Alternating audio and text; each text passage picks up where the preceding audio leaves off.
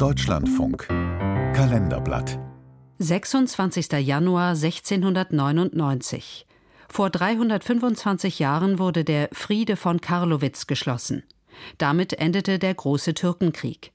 Ein Beitrag von Günter Keindelstorfer.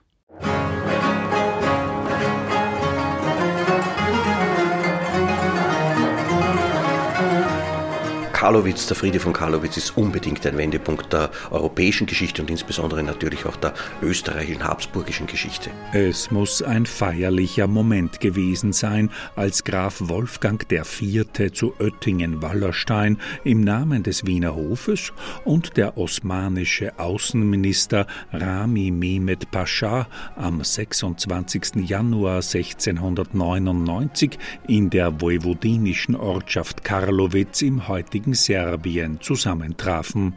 Zusammen mit Abgesandten Polens, Russlands und Venedigs unterzeichneten die Herren einen der bedeutendsten Friedensverträge der europäischen Geschichte, den Frieden von Karlowitz.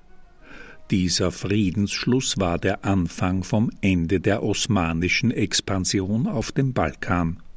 Nach der zweiten Türkenbelagerung Wiens im Sommer 1683 hatten die kaiserlichen Truppen, zuletzt unter Führung des habsburgischen Feldherrn Prinz Eugen von Savoyen, den hehren Sultan Mustafas II. eine Reihe schwerer, zum Teil vernichtender Niederlagen beigebracht. Hannes Leidinger, Historiker an der Universität Wien, Prinz Eugen ist in dieser Zeit der leuchtende Stern, der aufsteigende, bedeutende Feldherr, aber auch Politiker. Prinz Eugen, der die Grundlagen schafft für den Aufstieg Österreichs zur europäischen barocken Großmacht.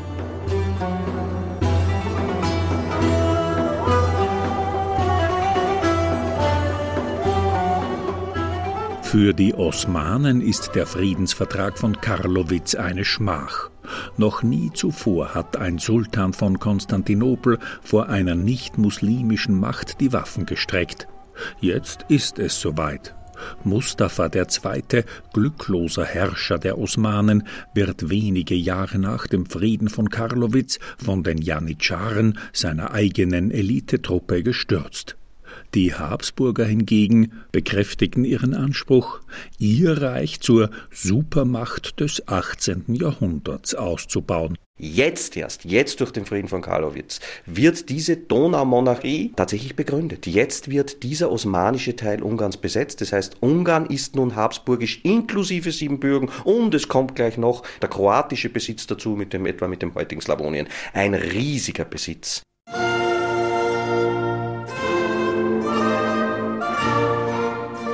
Bis heute verklären rechtsvölkische und rechtskatholische Kreise die sogenannten Türkenkriege zu heroischen Abwehrschlachten gegen eine drohende Islamisierung Europas. Für den Wiener Historiker Hannes Leidinger ist das eine unzulässige ideologische Vereinnahmung. Das Osmanische Reich, ein multiethnisches Imperium, hatte mit religiöser Missionierung nichts im Sinn, so Leidinger. Die heutige Religionsdebatte hat bitte sehr wenig bis gar nichts mit der osmanischen Realität zu tun. Die Osmanen haben hart zurückgeschlagen, wenn die Loyalitätssysteme in Frage gestellt wurden. Da wurde auch gepfählt, das war nicht angenehm.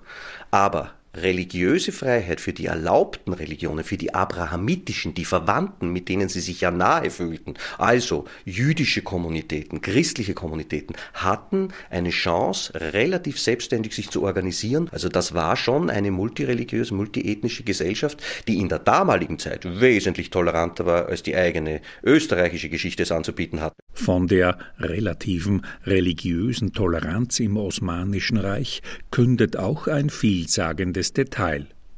Einer der osmanischen Verhandlungsführer bei den zweimonatigen Friedensverhandlungen von Karlowitz war Alexander Mauro Cordatus, ein orthodoxer Christ, der einer der angesehensten griechischen Familien Konstantinopels entstammte. Etwas Ähnliches auf der anderen Seite, dass etwa ein Muslim Mitglied der habsburgischen Delegation gewesen wäre, so etwas wäre im Jahr 1699 ganz und gar unvorstellbar gewesen.